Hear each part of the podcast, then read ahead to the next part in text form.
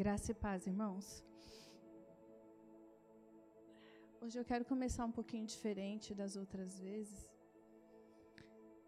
Irmãos, eu estou muito nervosa. Hoje, por quatro vezes, eu comecei a ter crise de ansiedade. E eu falei para o Senhor: eu não posso. Não posso, Senhor, me ajuda. Meu coração parece que vai sair da boca aqui. Está muito. É, eu acho que quando o pastor falou no domingo sobre o, o sentimento de trazer essa, esse tema e o que, que se estava passando com o seu organismo, eu, eu só espero que vocês que vão ministrar, que eu não sei quem é, se preparem. Porque eu não sei o que, que Deus quer tratar com esse tema. Mas eu nunca senti o que eu estou sentindo hoje mesmo quando foi a primeira vez que eu subi aqui para ministrar. A primeira vez que eu subi aqui para ministrar foi num culto que era dirigido pela pastora Márcia. E eu nunca vou esquecer que foi um dos dias mais marcantes para mim, porque eu pedi muito isso a Deus. Mas hoje está difícil. hoje está muito difícil. Mas Deus é bom, né? Deus é bom.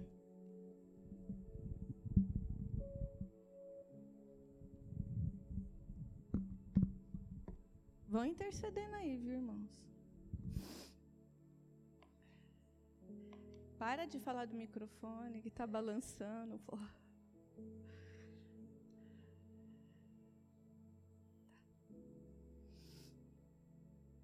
Irmãos, é... eu vou começar falando um pouquinho hoje de teologia, né? teologia. Vamos fazer de conta que a gente está lá no seminário?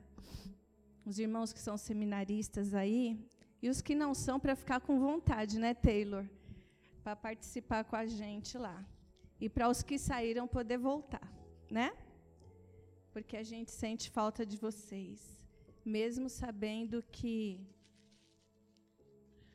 existem coisas que às vezes nos impedem. Mas quando a gente começa a estudar teologia, lá no comecinho lá tem uma disciplina que chama Introdução à Teologia, certo? Tem uma disciplina que chama Introdução à Teologia. Dentro dessa disciplina, quando a gente começa a estudar, essa disciplina ela dá um parâmetro geral para a gente de mais ou menos o que a gente vai ver durante o curso, né?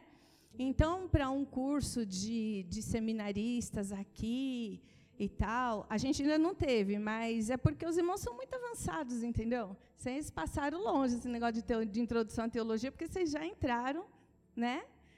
É, já sabendo de muitas coisas. Então, deu para pular um pouquinho a introdução à teologia. Mas quando a gente entra lá na academia, que a gente entra pensando que a gente sabe alguma coisa e que você vai ver essa disciplina, aí você fala assim: nossa, que legal, eu vou estudar isso, nossa, que legal, eu vou estudar aquilo, nossa, né? Então, tá bom. E dentro dessa introdução à teologia, lembrando que todos nós somos teólogos, certo, irmãos? Eu já falei isso aqui na igreja, eu vou repetir: todos nós somos teólogos. Tem uns que têm formação, tem outros que não têm, mas todos nós somos teólogos. Porque quando a gente decide estudar e ler a palavra do Senhor, a gente vai ter dentro disso tudo a nossa hermenêutica, que é o que o pastor estava falando, que é o seu modo de interpretar, é o seu modo de enxergar as Escrituras. E dentro disso tudo, tem, tem uma disciplina que eu amo, que chama exegese bíblica. Eu amo, sou apaixonada por exegese bíblica. E na exegese bíblica, a gente estuda alguns termos, né? E esses termos, um desses termos, é entender o que é uma exegese bíblica, certo? Tem a exegese e tem um outro termo que se chama exegese, não é? Então, os meus irmãos seminaristas já viram isso comigo. Se eu perguntar para qualquer um aqui, alguém não responder, Mano, vai voltar, vai fazer tudo de novo. Vai ter que fazer. Mas eu não vou fazer vocês passar essa vergonha. Não vou, aquele banco, não vou fazer vocês passar essa vergonha. Certo? Então, quando a gente estuda a exegese, é o que a gente extrai do texto bíblico. Então você pega o texto bíblico e aí você vai vendo o que tem de interessante, os verbos e as colocações verbais, adverbiais, enfim, um monte de coisa lá, e você extrai a essência do texto, né? E tem um outro termo que se chama exegese. E a exegese é muito complicada, viu, irmãos? Porque a exegese pega o que você acha que você sabe e coloca no texto, insere no texto. E o que nós temos visto muitas vezes, não digo aqui, mas eu digo em alguns lugares, são termos exegéticos colocados dentro do texto bíblico que não existe. Né? E quando é, o pastor falou que a gente ia trabalhar esse tema e tal, eu só queria fazer uma colocação, porque o mês passado eu queria muito falar, eu queria muito, e aí esse negócio desses irmãos tomarem a frente, a gente não pode deixar, viu, mulheres? Esses irmãos vieram e todo mundo, só os homens falaram, tudo errado esse negócio, né? Mas quando o pastor falou que a gente ia trabalhar esse tema, eu cheguei em casa, foi no domingo. Eu cheguei em casa, depois do almoço e tudo, e eu peguei algumas coisas lá para ler. E o pastor mandou para a gente, porque quem vai ministrar sempre recebe o, um esboço do que é, de cada tópico que pode ser trabalhado na ministração. E quando ele me mandou, eu falei, pastor, era exatamente isso que eu estava lendo. E ele não tinha me mandado ainda. E eu fiquei muito feliz, por um lado. Mas tem um outro lado também que a gente fica com muito receio. Por quê? A nossa igreja, como o pastor já disse, nós somos conhecidos como a igreja da palavra, né? Porque todo mundo que vem aqui, ou todo mundo que conhece a nossa igreja, eles veem que a nossa igreja é uma igreja da palavra. Isso é um problema demasiado, muito, grande. Por quê? Porque quando o Senhor te confere alguma coisa, naquele dia, Ele vai te cobrar. E se é a palavra, nós temos que entender que esse termo, a palavra que está em mim, a palavra, ela não é só falada, ela é escrita e lida. Então, muitas vezes, o que nós somos lá fora vai refletir o que você realmente é. E às vezes, você pode fazer uma caca lá fora, e aí eles vão falar, assim, é igual filho, né? Eles vão falar assim: nossa, mas esse aqui não é o filho do fulano? O filho do fulano não tem nome, mas a mãe e o pai têm. Nossa, você viu? É a mesma coisa lá fora. Porque eles podem olhar para você e saber, nossa, você é da Igreja Cristo Centro Sapopemba. E fez isso? Ou fala isso? Qual que é a leitura que nós estamos passando para quem está lá fora? Então, isso também é uma exegese sua. Você tem que extrair de dentro de você a palavra que o Senhor tem colocado todos os dias dentro de você. E como você está refletindo, como que você está colocando isso aí fora. Irmãos, eu estou falando isso porque quando a gente quando a gente vai ler alguns termos, a gente costuma procurar no Google, né? O Google é uma arma muito poderosa. O Google é bom pra caramba. E quando comecei a, a, ver minhas coisas lá e dar uma lida e tal, irmãos, essa, esse tema aliança realmente ele é inesgotável. Porque a gente quer falar tanta coisa e a gente não tem tempo. E é tão gostoso ao mesmo tempo, mas é tão perigoso, porque aí você tem lá uma base, você vai ler e tal, tal, tal. E aí, quando você vai procurar na, no Google, eu não gosto, e eu falo para os alunos não procurarem no Google, mas eu fui procurar, né? Porque eu queria ver assim, tipo, alguém vai procurar o que é aliança, o que, que o Google está falando que é aliança? E aí eu fui ver.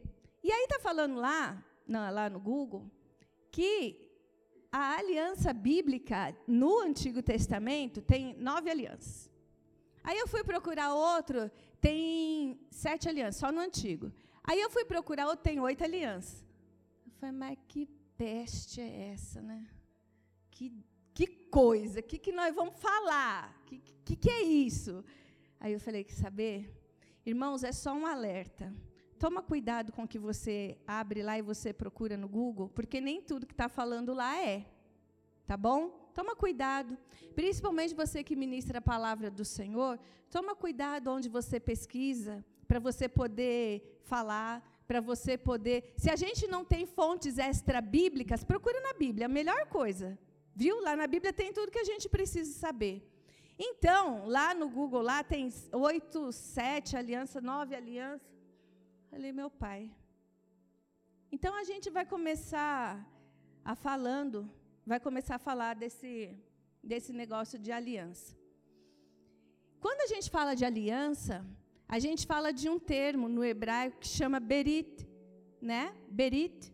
E esse termo berit, ele não se encaixa nesse monte de aliança que o Google está falando que o Antigo Testamento tem. Porque as alianças que o Antigo Testamento tem, que eles estão falando lá, são acordos. E esse termo berit, ele não se encaixa somente em acordos. Ele não se encaixa somente em tratados. Porque quando é, você pega.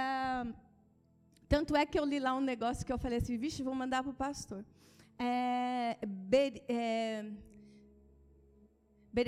Bará, né, Elohim, e aí eles falaram que tem Bereshit, Berit, quer dizer, no começo da aliança criou Deus. E isso não existe.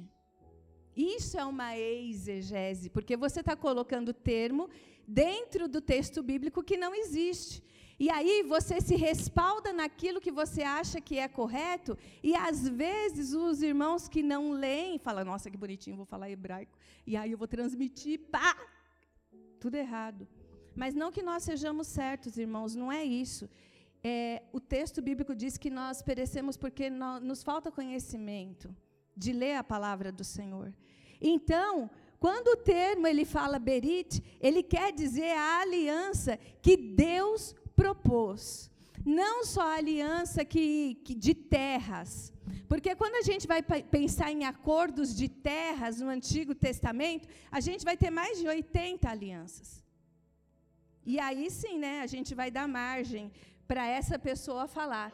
Mas quando a gente tem esse termo berit, que é termo de pacto entre Deus e a humanidade, aí é diferente. Porque cada termo dessa aliança tem um sinal. Quando a gente fala em Berit, a gente fala de uma aliança que ela tem um sinal. Se Deus fez uma aliança comigo, ele me deu um sinal. Se Deus fez uma aliança com Moisés, ele deu um sinal para Moisés. E assim por diante. Então, para a gente poder distinguir as alianças que a gente tem no Antigo Testamento, a gente tem que prestar atenção nos sinais. Ó, são os sinais. São os sinais, né? E aí, Quando a gente fala dessas alianças, então vamos resumi-las no Antigo Testamento e vamos deixar o Novo Testamento para vocês trabalhar mesmo, né? Esse negócio aí. Então a primeira aliança que o Senhor fez foi com Noé. E ele deixou por sinal um arco. A segunda aliança que Deus fez foi a aliança abraâmica. Foi lá com Abraãozinho, né? Ele era Abraão ainda. E a, esse sinal dessa aliança foi a circuncisão. A terceira aliança, que é de Moisés, né? Lá de Moisés, aliança. Será que aquele cara de Deus, né? Tal, foi a aliança sinaítica. E tem um adendo aqui na aliança sinaítica. quando a gente fala da aliança que Deus fez com Moisés lá no Monte Sinai e tudo, ela tem algumas ramificações dentro dessa aliança sinaítica. Então, quando você fala da aliança sinaítica, tem alguns tratados da aliança, tem alguns códigos dentro dessa aliança. E os códigos dessa aliança, ele trata de aliança de sangue entre Javé e o povo. Ele fala de tábuas de pedra da aliança. Isso tudo dentro da aliança sinaítica. Ele fala do testemunho da aliança também. Ele fala da arca da aliança. Ele fala do livro da aliança. Ele fala do sangue da aliança. Ele fala da tenda da aliança. E ele fala também sobre o sal da aliança. Resumindo isso tudo, a gente vai tratar sobre a aliança sinaítica, ok? Então, tem uma outra aliança que foi feita com Davi, que já não foi tão legal, porque não era Moisés, né? Só queria ressaltar. Não, irmãos, não é isso. E a aliança davídica, ela foi aquela aliança que ela foi uma aliança duradoura que Deus fez com ele. E o sinal dessa aliança foi a aliança de sal. Porque com a aliança de sal se subentendeu que o sal ele petrifica. Então, a aliança que Deus fez com Davi foi uma aliança de sal. E a gente tem a nova aliança, que também está no Antigo Testamento, que está em 2 Reis 23, 3 e Jeremias 31, 1. Olha que lindo. Quando a gente fala de Jeremias, a gente fala que nessa nova aliança, Deus ia dar um novo coração para o povo. Então eles não iam ter mais corações de pedra, mas eles iam adorar ao Senhor de todo o coração deles. Porque o Senhor já tinha dado todas as chances possíveis do mundo para eles. Mas mesmo assim, o Senhor usa de misericórdia para com eles, e o Senhor fala assim: Eu não vou querer mais que vocês é, se apeguem a todas essas alianças que eu já fiz com vocês, mas eu vou te passar uma nova aliança. Essa nova aliança vai ser através do coração de vocês. E ele não fala só através do coração, ele fala que seria com todo o vosso coração. Que a gente já estudou e a gente já viu que o coração não é aqui, é aqui. Então seria com todo o vosso entendimento. Ok? E aí, quando Jeremias fala isso, então ele já é, abre o caminho para falar assim: olha, vai vir um aí que ele tem um novo coração. E ele vai fazer com que você entenda que a aliança que foi pedida antes, que foi inserida em vocês, ela não perde o valor, mas vai haver uma nova aliança que vai juntar tudo isso e vocês vão adorar o Senhor de todo o vosso coração. E é a partir disso, irmãos, então que nós temos na, no Antigo Testamento cinco alianças, ok? Não é seis, não é sete, não é oito, não é nove, não é dez, são cinco alianças no termo berite que Deus preparou para o homem. E dessas cinco, eu quero conversar com vocês sobre uma. Que é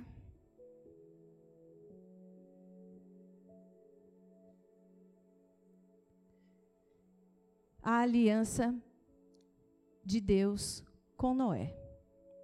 Eu queria muito falar de Moisés. Porque é confortável para mim, né? Eu gosto do cara. Mas desde a primeira vez que eu fui ler para ministrar aqui, o Senhor falou comigo que tinha que ser essa aliança noética. Então nós vamos falar dessa aliança.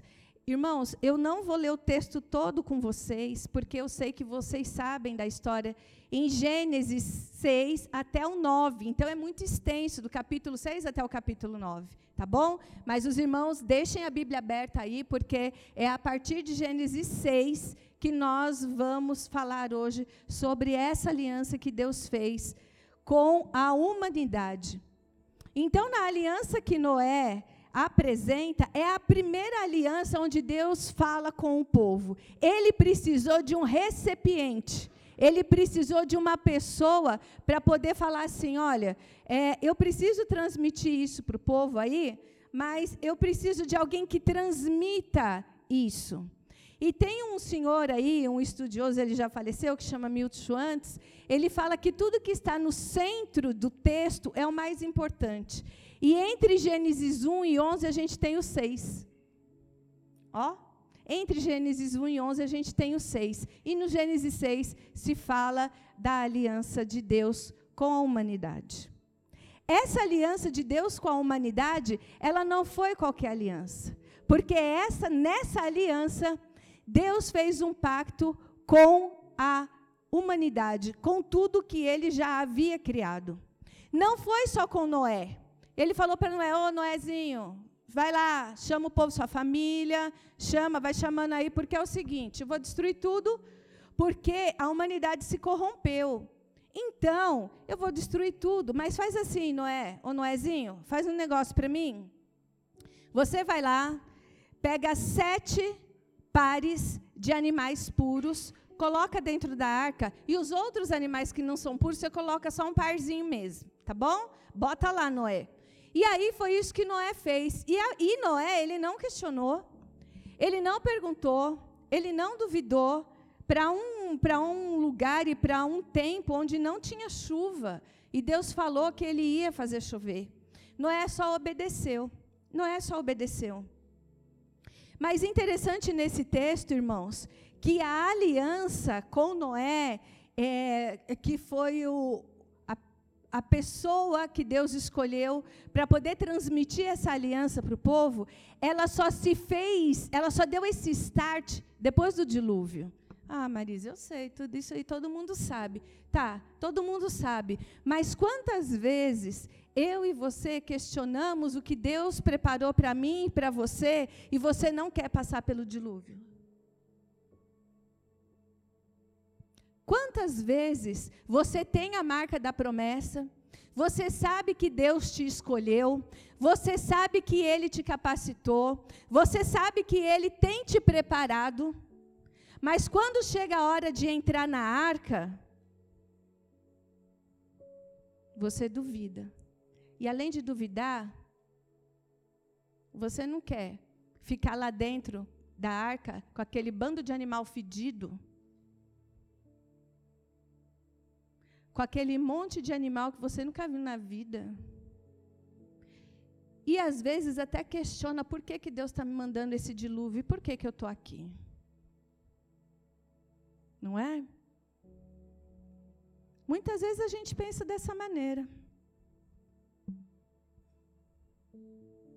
Deus só manifesta a sua aliança para Noé e a sua família depois do dilúvio. Tem coisas, irmãos, que a gente precisa passar. Tem coisas que Deus não vai aliviar. Não vai. Você precisa passar.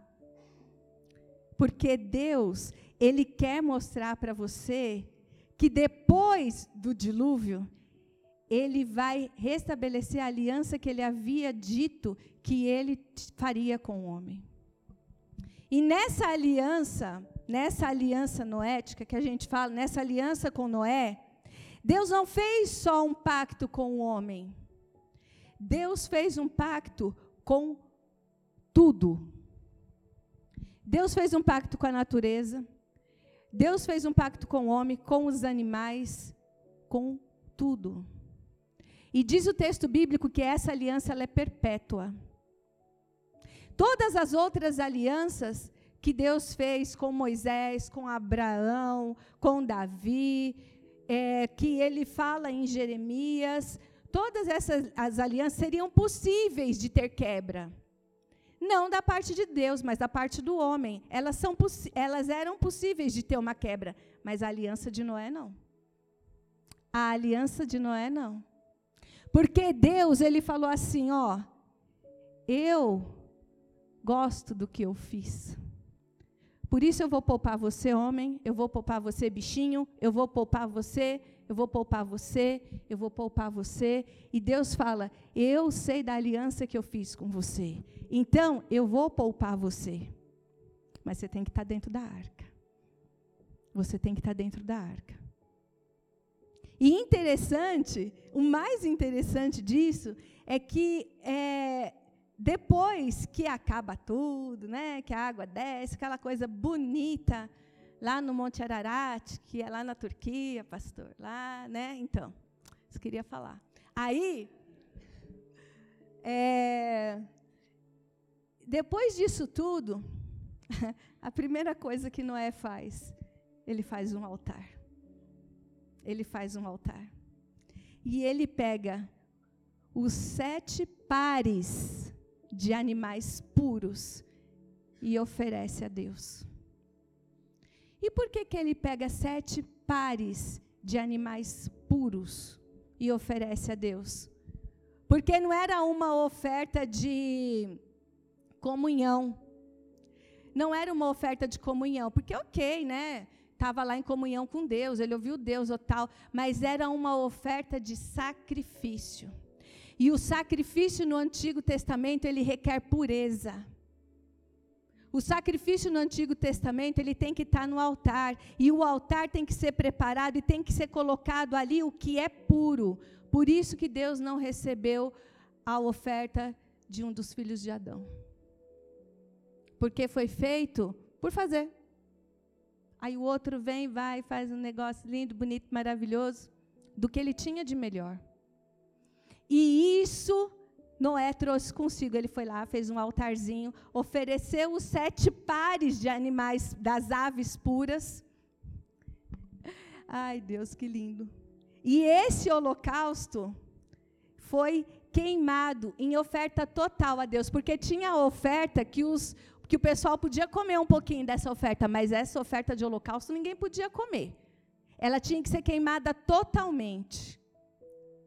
E aí a gente canta assim: eu quero ser uma oferta viva de sacrifício a ti. Mas eu me coloco no altar e eu quero ser queimada por inteiro? Eu quero ser consumida por inteiro? Ou eu só quero cantar? Noé colocou lá a oferta e ela foi queimada inteira, inteirinha, inteirinha. E, e é tão interessante que depois disso, o perfume sobe, e diz o texto bíblico que Deus cheira a oferta.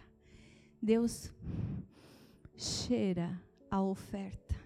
A oferta sobe nesse movimento ascendente. E aí, depois disso tudo, Deus se compromete a fazer uma aliança com o povo.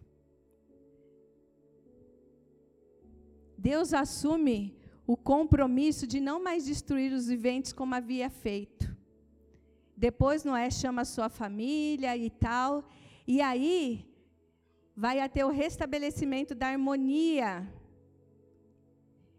Quando se há o restabelecimento da harmonia, a oferta já subiu para o Senhor, foi queimada, e aí se há, Noé chama a família dele, então, se há uma harmonia, e aí o campo está preparado para a aliança.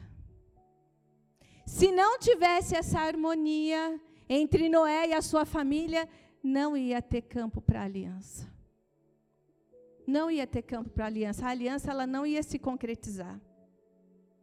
Porém, a aliança com Noé, ela não é somente assim uma coisa que foi dita lá como para os outros. Mas quando ele fala com Noé, ele sempre fala, quando Deus fala com Moisés, é interessante que lá no monte, lá Deus fala com, com Moisés, fala assim: Ô Moisésinho, fala para o povo ficar aí, que eles estão preparados não, e você sabe que eu vou dar as tábuas de pedra e vou colocar as leis, porque eu sou o Deus de Israel, o Deus que tirou vocês do Egito, que tirou. Eu sou o Deus. Quando Deus trata com Davi, ele é a mesma coisa. Quando Deus trata com Noé, ele fala assim: nós. ele usa o termo no plural. Ele não é mais só o Deus daquele, daquela pessoa, daquela personagem, daquela pessoa que ele escolheu. Ele fala nós. Da mesma maneira que ele fez e criou o mundo, quando ele fez a façamos, ele fala nós também. Eis que estabeleço a minha aliança convosco, e entre mim e vós, e todos os seres vivos, o mais entre mim e a terra. Enfim, ainda que seja um único homem justo a intermediar a aliança e representar tudo o que vive e respira, a aliança é ampla e busca abranger toda a criação e as gerações futuras. Isso já está em Gênesis 9. Então, a aliança que Deus fez não foi só com o homem, foi com a natureza. Portanto, quando as irmãs falam assim que conversa com a plantinha, é verdade, irmãos. Ela é um ser vivo. Não é um ser humano, mas ela é viva. Deus preservou e a gente tem que cuidar. Quando você maltrata um animal, Você está maltratando aquele ser que o Senhor estabeleceu aliança com ele, lá com Noé. Porque ele estabeleceu a aliança com toda a criatura. É estranho isso, né? Mas é verdade. Tudo que Deus criou, ele estabeleceu essa aliança, e essa aliança é perpétua. Essa aliança não tem quebra. E aí, esse receptor que foi Noé, ele foi um cara que, segundo a Bíblia, que segundo a narrativa bíblica, ele foi um homem justo. Deus não podia estabelecer uma aliança com quem não era justo, com quem não era um tzadik. Quando a gente usa o termo tzadik na Bíblia, a gente não quer dizer só uma pessoa justa que faz justiça, que é uma pessoa certinha ali, sabe? Esse termo, ele quer dizer que a pessoa é uma pessoa idônea que é uma pessoa íntegra, que essa pessoa é uma pessoa separada, uma pessoa santa. Esse é o tzadik. Não é qualquer pessoa. E Noé era um tzadik. Noé era uma pessoa que Deus escolheu. Então, irmãos, quando a gente pensa nessa aliança, Deus estabeleceu aliança com Noé porque ele era uma pessoa justa, íntegra, correta, idônea. E aí, quando nós estamos nos nossos dias e tal, a gente fica questionando o Senhor. Mas, Senhor, o Senhor prometeu. Mas, Senhor, o Senhor falou que ia fazer. Mas, Deus, ó. Como que você tem se apresentado ao Senhor? Você é um tzadik? Você é uma pessoa íntegra?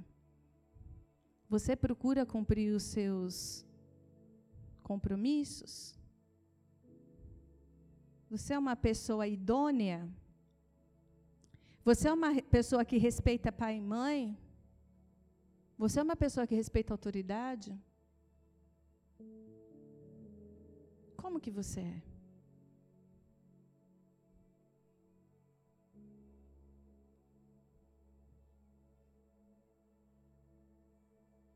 O símbolo da aliança com Noé é um arco. Certo, irmãos? É um arco.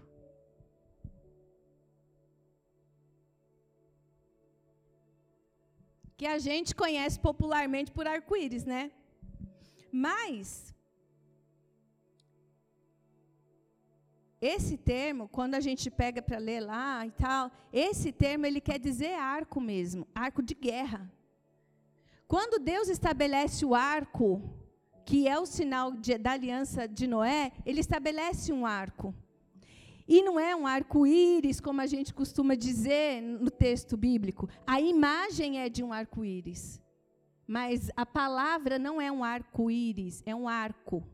E esse arco era referente a um arco de guerra. Então a gente pode entender que Deus pegou o arco dele, colocou de ladinho, assim, e falou assim: Eu não vou destruir mais nenhum dos seres que eu criei. O arco está aqui de lado, ó. Eu não vou destruir mais, mas eu vou deixar um sinal para vocês. E esse sinal, quando a gente vê, a gente fica que nem tonto, não fica tirando foto? Eu tiro. Eu fico tirando foto porque depois eu quero olhar se eu consigo enxergar todas as cores dele, assim, né? E eu quero ver se eu consigo, porque às vezes está fraquinho, às vezes não tá, está mais forte e tal. Às vezes ele está enorme, assim, às vezes ele está bem longe, está um pouquinho pequeno, enfim. E aí a gente fica olhando assim e fala assim, meu Deus, é... por que que Deus deu um sinal para Noé e esse sinal era um arco-íris. Tinha que ser uma coisa que todos entendessem. E você pode ir daqui na China, da China aqui, se o Senhor quiser que o arco apareça, ele vai aparecer. Se o Senhor quiser que o arco apareça, ele vai aparecer. E todo mundo entende que aquilo ali é um arco vindo de Deus. Tem algumas culturas que acham que não, né? Tem até pote no final do arco-íris, né? Tem alguns que falam tem até um pote de ouro lá no final do arco-íris, mas o que o Senhor fala para mim e para você é que esse arco, ele envolve o céu e a terra. Esse arco, ele envolve tudo que o Senhor determinou que ele ia estabelecer a aliança. E esse fenômeno, ele ocorre em todo lugar do mundo. Então, pensando nisso, é, algumas coisas me chamaram a atenção quando eu comecei a, a ler sobre isso. Sabendo que toda aliança tem um sinal, como a gente já viu, e que Deus se comprometeu com toda criatura sua, desde os homens até os animais, por que, que será que ele colocou um arco na nuvem à vista de todos? Por que, que será? Era para entender? Também, mas por que mais? Irmãos, eu fui ver, né, dar uma lidinha lá sobre o arco-íris.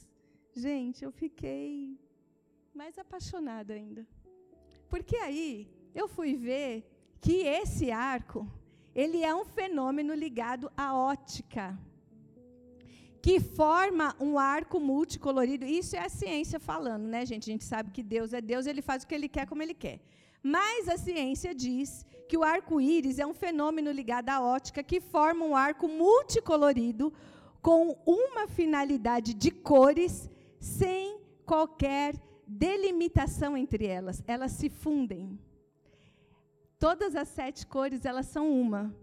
E a gente não consegue diferenciar onde começa uma e termina a outra. A aliança é assim, né? E a percepção das cores no arco-íris, é, olha isso, irmãos, ela depende do observador e do local de observação, pois não existe uma separação real entre elas. A aliança que Deus estabeleceu comigo e com você, lá atrás com Noé, depende de como você enxerga. Porque o arco está aí.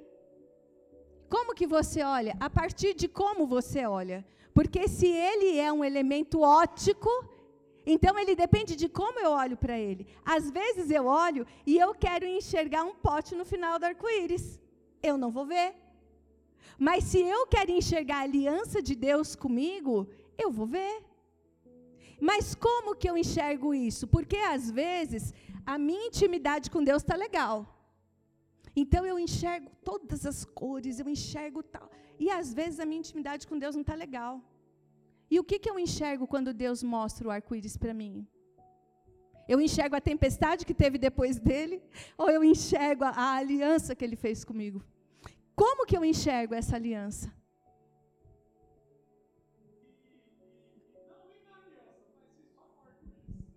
Aí tem um pouquinho de coisa ainda. Nossa, gente, já vai dar nove e meia. Meu Deus. Eu, deixa eu correr.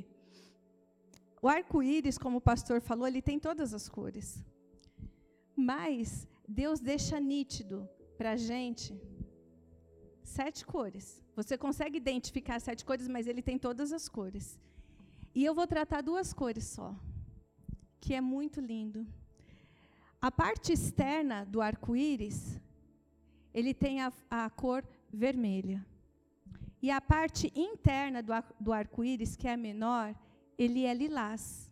Depois a gente vai ter, é, deixa eu ver qual que é aqui, laranja, amarelo, verde, azul, anil, enfim. Mas o vermelho está em cima. e o violeta, que é o lilás, ele está embaixo. Irmãos, o que, que eu entendo disso? Quando eu li, quando eu vi isso daqui, falei, gente, eu chorei tanto. Porque eu falei assim, é uma disposição que Deus entregou para a gente, e essa disposição do arco-íris, ela não é à toa. Porque tudo, quando se trata de Deus, tem um porquê, né? É, o vermelho, quando Deus manifesta esse arco-íris no céu, para Noé e para a sua família, porque a primeira pessoa que viu o arco-íris foi Noé, né? Foi Noé, e Noé viu, ele falou assim: Mano, o que, que é isso? Assim, eu ia falar assim, né? Mano, o que, que é esse negócio aí? E aí, ele diz assim, para Noé, ele fala assim: Ô Noé, essa cor aí é o meu sangue, que eu ainda vou derramar por vocês. Ô Noé, essa cor aí representa o que o meu filho vai fazer por vocês. Mas, Noé, você ainda não entende, porque para você é um, uma simbologia, para mim já é. Para mim já é, Noé. Então eu vou fazer você participar daquilo que você não vai poder participar lá. Então essa parte de cima do arco-íris, essa parte vermelha, ele representa o sangue de Jesus. E quando nós vimos esse arco-íris no céu, aquela parte vermelha, é para fazer lembrar que lá, desde o começo da primeira aliança, o sangue de Jesus já estava presente na aliança entre mim e Deus, entre a humanidade e Deus. Quando nós olhamos a parte de dentro do arco-íris, essa parte lilás, essa parte externa, porque quando a gente vai se formar, os tontos, né? Oh, oh, com todo respeito, porque teólogo é tudo tonto, não queria falar. Mas quando a gente fica tão feliz quando a gente vai se formar, e aí a cor da nossa estola, do nosso, do nosso bagulhete lá, que é o seu nome, da nossa faixa, é lilás. Porque representa a humanidade. Porque representa para nós o Espírito. Quando a gente vai fazer um levantamento de cores e tal, a gente vê que, que, que essa parte, essa parte lilás, ele, lilás, roxo, enfim, ele representa a realeza, majestade, reinal, reinado. O Reinaldo não estava aqui, né, gente? Reinado, autoridade e também significa mais do que tudo, a espiritualidade. Então, isso quer dizer que o Espírito de Deus estava dentro do arco da aliança de Noé. O Espírito de Deus, aquele Espírito Ruar, que a gente já falou sobre ele, ele se apresentou primeiro lá para Noé. O sangue de Jesus estava lá, o Espírito de Deus já estava lá. E ele falava assim para Noé: é, ele fez questão de deixar um sinal, e é esse mesmo Espírito que continuaria fazendo parte da criação, porque ele soprou, ele soprou a Nefesh, ele soprou a Rua, lá na primeiro homem que foi formado, e aí esse homem foi destruído, mas ele pegou o arco-íris e ele falou assim: ó o meu espírito continua com vocês. O meu espírito ainda está aqui. Então, toda vez que você olhar o arco-íris e você vê essa partezinha lilás aí, quer dizer que o espírito de Deus já estava se materializando com a aliança de Noé. O Espírito de Deus já se fazia material ali para Noé ver. Ele não podia participar. Quando Jesus fala, falou assim, ó, eu vou deixar o meu espírito para vocês, mas Noé falou assim, Noé podia falar, eu vi primeiro que vocês. Noé podia falar. Quando a gente encontrar com ele lá em cima, a gente fala, seu Noé, você viu primeiro. Deus contemplou a, a, a pessoa justa de Noé e presenteou ele em visão com o sangue e com o Espírito Santo na aliança.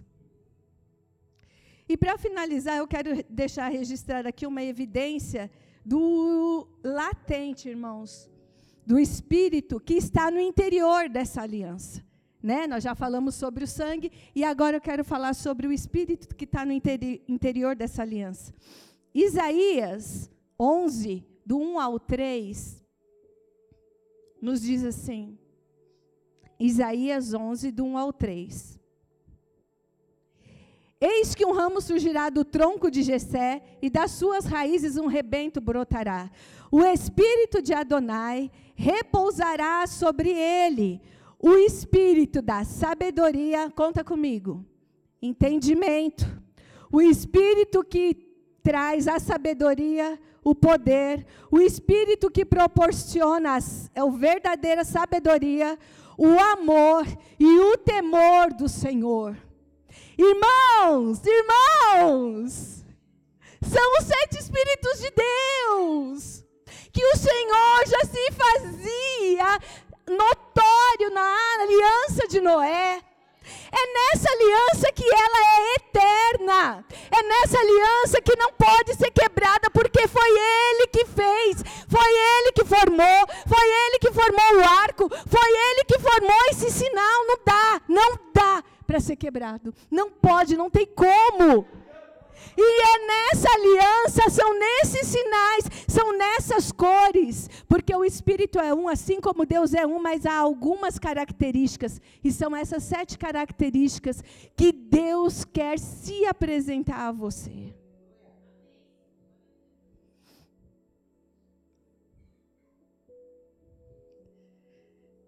Então o Senhor, Ele quer se apresentar com essas sete características de Deus presentes. Começou lá em Noé e está presente ainda hoje sobre mim e sobre você. O espírito da sabedoria, o espírito do entendimento, o espírito do conselho, o espírito de poder, o espírito de sabedoria, o espírito do amor, o espírito do temor.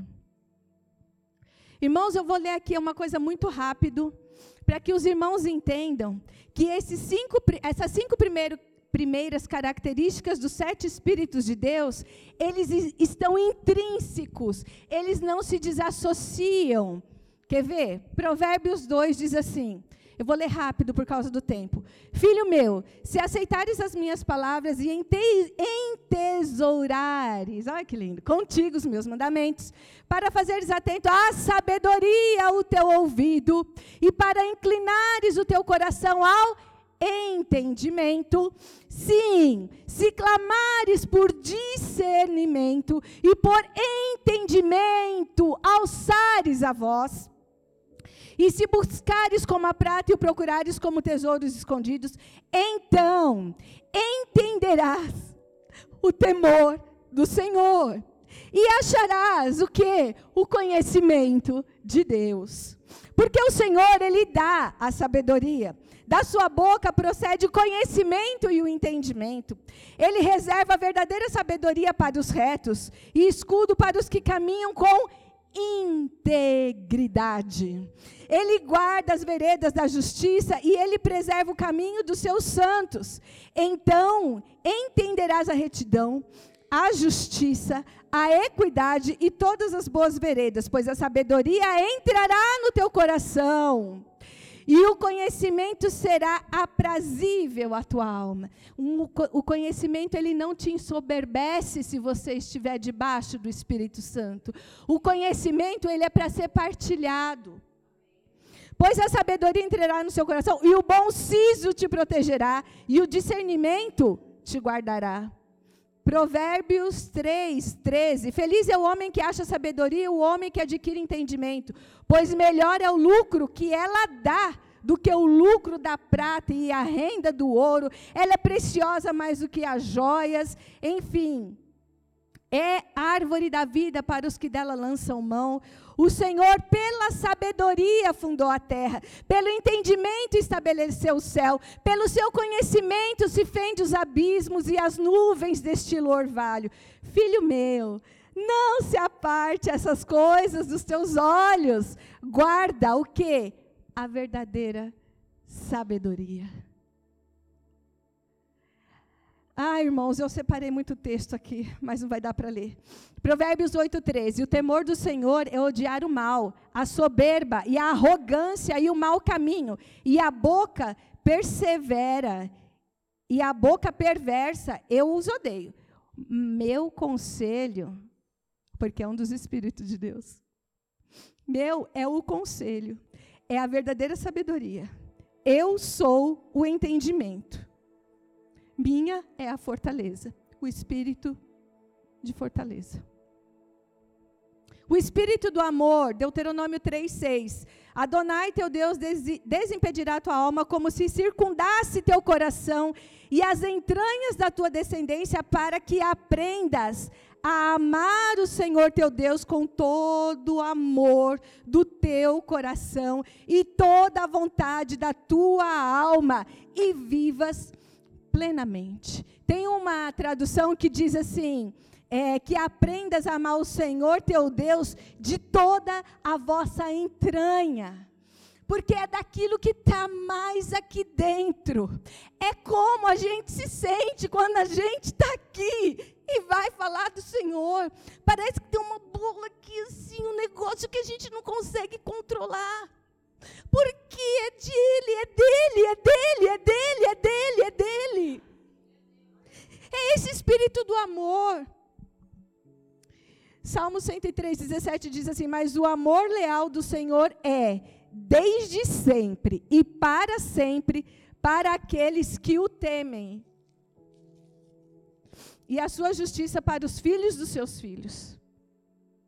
Essa tzedakah, essa justiça, é para mim, para os meus filhos, para os filhos dos meus filhos, é para a nossa descendência. O espírito do temor, Salmo 111, 10. O temor do Senhor é o princípio da sabedoria. Todos os que cumprem seus preceitos demonstram bom senso. Ele será louvado por toda a eternidade, porque essa aliança ela é perpétua. Ele será louvado por toda a eternidade, porque ele não pode quebrar a sua aliança. Ele não pode voltar atrás com a sua aliança.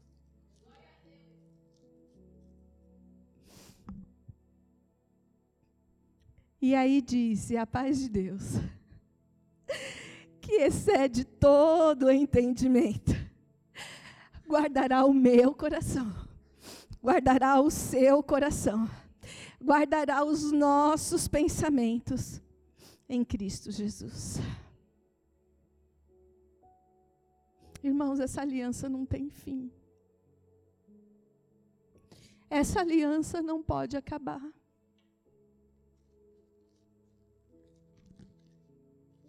Essa aliança que Deus estabeleceu lá em Noé, ela perpassou tantos anos, tantos milhares de anos, e ela ainda é viva, e ela é eficaz na minha vida e na sua vida. Essa aliança, ela norteia a nossa vida com o espírito de sabedoria. Essa aliança, ela é coberta com o sangue de Jesus. E ela nos dá entendimento, ela nos dá discernimento, ela nos dá fortaleza, ela nos ensina, ela nos aconselha. Tudo isso que Deus prometeu lá, Ele ainda cumpre na minha vida e na sua vida. Depende do lugar que você está para poder olhar a aliança. Depende do seu espírito e do seu altar oferecido para poder olhar a aliança. O altar tem que estar tá restabelecido, a família tem que estar unida, tem que estar tudo conforme Deus determinou para que você veja a aliança. Porque se não tiver, Deus não vai deixar você ver a aliança porque você não está preparado. Você não está preparado. A aliança que Deus fez comigo, quando eu tinha 14 anos, eu não entendi na hora. Eu não entendi. Eu acho que eu só contei isso para Dan. Minha família sabe, mas que os outros não sabem. Eu tinha 14 anos. Irmãos, eu parecia crente, sabe? Quando eu tinha 14 anos. E eu pedia muito a Deus, pedia muito a Deus que eu queria ter uma experiência com Deus. Queria ter uma experiência com Deus, eu queria ter uma experiência com Deus, eu queria ter uma experiência com Deus. Irmãos, eu sempre pedi para Deus o dom da palavra, eu sempre pedi, eu sempre gostei. E eu falei para o Senhor assim, e eu fui orar para dormir, e eu dormia no quarto do meu pai e da minha mãe. O meu irmão egoísta tinha um quarto só dele, né? E lá em casa tinha dois quartos. E eu dormia com meu pai, com a minha mãe, meu irmão dormia sozinho, aquele egoísta. E aí eu fui orar para dormir, e eu ajoelhada no, assim na minha cama, meu pai e minha mãe já estavam dormindo. E eu comecei a orar, e eu comecei a falar em línguas, eu comecei a falar em línguas, eu comecei a falar em línguas, e aquele negócio ficou mais intenso, sabe? Ficou mais intenso, ficou mais intenso. E eu, eu tinha medo do meu pai e da minha mãe acordar. E eles me atrapalharam. Eu falei assim, fica quieta, fala baixo, qualquer coisa. Eu tinha medo, eu não queria perder aquilo. Foi uma experiência tão ímpar. E aí eu comecei a orar e o Senhor. E, e eu falando em línguas, falando em línguas, falando em línguas. Irmãos, aquilo demorou para mim tanto tempo que eu, eu me cansei. Irmãos, eu tinha 14 anos, eu não entendia nada. Eu só entendia que, que eu queria ter uma experiência com Deus. E aí, eu lembro que eu fui deitar e eu não parei, e eu não parei. E aí, é, a gente dormia no quarto tudo escuro mesmo. E aí eu lembro que na minha cama, assim, foi vindo uma luz, assim, foi vindo uma luz, uma luz e clareou tanto, clareou tanto, clareou tanto. Surgiu uma cadeira, que eu não sei de onde surgiu aquela cadeira. E aquela cadeira ficou do meu lado, assim, na cama. E eu via, irmãos, eu estava acordada. E eu via um homem de olho vermelho, vermelho, vermelho, vermelho. Eu sei que aquele era um anjo do Senhor. E eu, e eu a gente aprendia naquela época e que os olhos de Deus era como chama de fogo. Eu tinha, eu tinha medo. E eu fiquei olhando aquele, aquele anjo e eu falei assim: Meu Deus, é um anjo ele veio aqui, ele vai me levar. Ai, que louca. Ele veio aqui, ele vai me levar. E eu falava com ele na língua dele. E a gente conversava. E a gente conversava. Eu não lembro o quê, eu não lembro. Mas a gente conversava. E eu falava dessa minha sede. E que eu queria que Deus me abençoasse. Eu queria ter essa experiência com Deus. Irmãos, eu não tive medo. Eu não tive medo. Eu só vi que ele pegou uma barra de ouro desse tamanho, assim, ó. E fez assim para mim. E eu falei, eu olhei dos lados assim, eu falei assim: Meu Deus, eu tenho que guardar isso daqui. Gente, 14 anos, né? Eu tenho que guardar isso daqui porque senão vão me roubar. E eu olhava assim, eu falava: Onde eu vou pôr isso? Porque como que eu vou explicar para minha mãe que minha mãe ia me matar, né? Como eu vou explicar para minha mãe que eu cheguei com uma barra de ouro aqui se ela achar? O que, que eu vou fazer? Eu falei, eu tenho que guardar isso daqui de uma maneira que ninguém ache, porque ela é minha. E eu falava para o anjo assim: onde eu vou guardar isso? Me ajuda, fala comigo, aonde eu vou guardar isso? Aí, na hora que ele me estendeu, eu peguei e fiz assim. E ela sumiu. E eu dormi. E eu não entendia. Hoje eu entendo. Depois de 36 anos, eu entendo. Eu entendo porque eu vim para essa igreja com tanta sede de falar de Deus e eu não pude falar. Porque não era o momento. A aliança que Deus fez comigo era para refletir, não é minha, não é para mim.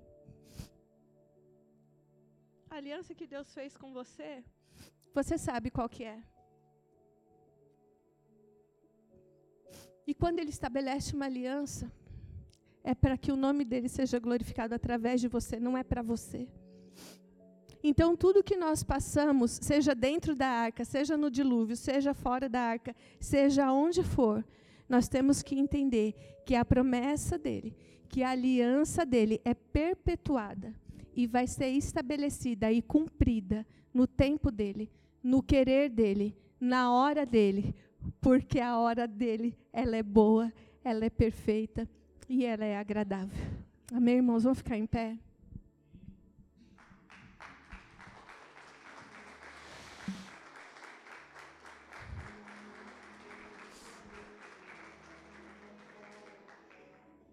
Pessoa que chora, tá parecendo pastor, né? Irmãos, baixa sua cabeça, feche seus olhos. Creia que tudo que nós temos passado e aprendido é porque o Senhor, Ele te ama. Ele estabeleceu uma aliança eterna com você.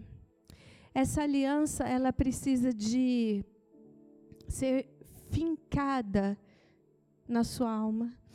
Essa aliança, ela precisa ser concreta dentro de você. O que você é reflete essa aliança. O que você diz reflete essa aliança. Essa aliança depois ela foi precedida, ela foi, ela foi dita por tantas outras pessoas, até mesmo no Novo Testamento. E Jesus, ele cumpriu essa aliança. E ele nos deixou o Espírito Santo que fazia parte dessa aliança. Ele morreu por mim e por você, e ele deixou o seu sangue ali vertido na cruz por mim e por você, lembrando o sangue da aliança. Meu irmão e minha irmã, não desanime no percurso. Entenda que as leis de Deus, elas, essas leis, elas precisam ser cumpridas à risca. E o Senhor aliviou muito para a gente o Senhor deixou dois mandamentos apenas. Meu irmão, ama o teu próximo como a ti mesmo. Ama Deus sobre todas as coisas, sobre tudo, sobre tudo, sobre tudo. Mas estende esse amor ao próximo, como você ama você mesmo. E eu tenho certeza que os preceitos de Deus e tudo que o Senhor já reservou para você vai ser cumprido. Em nome de Jesus. Amém.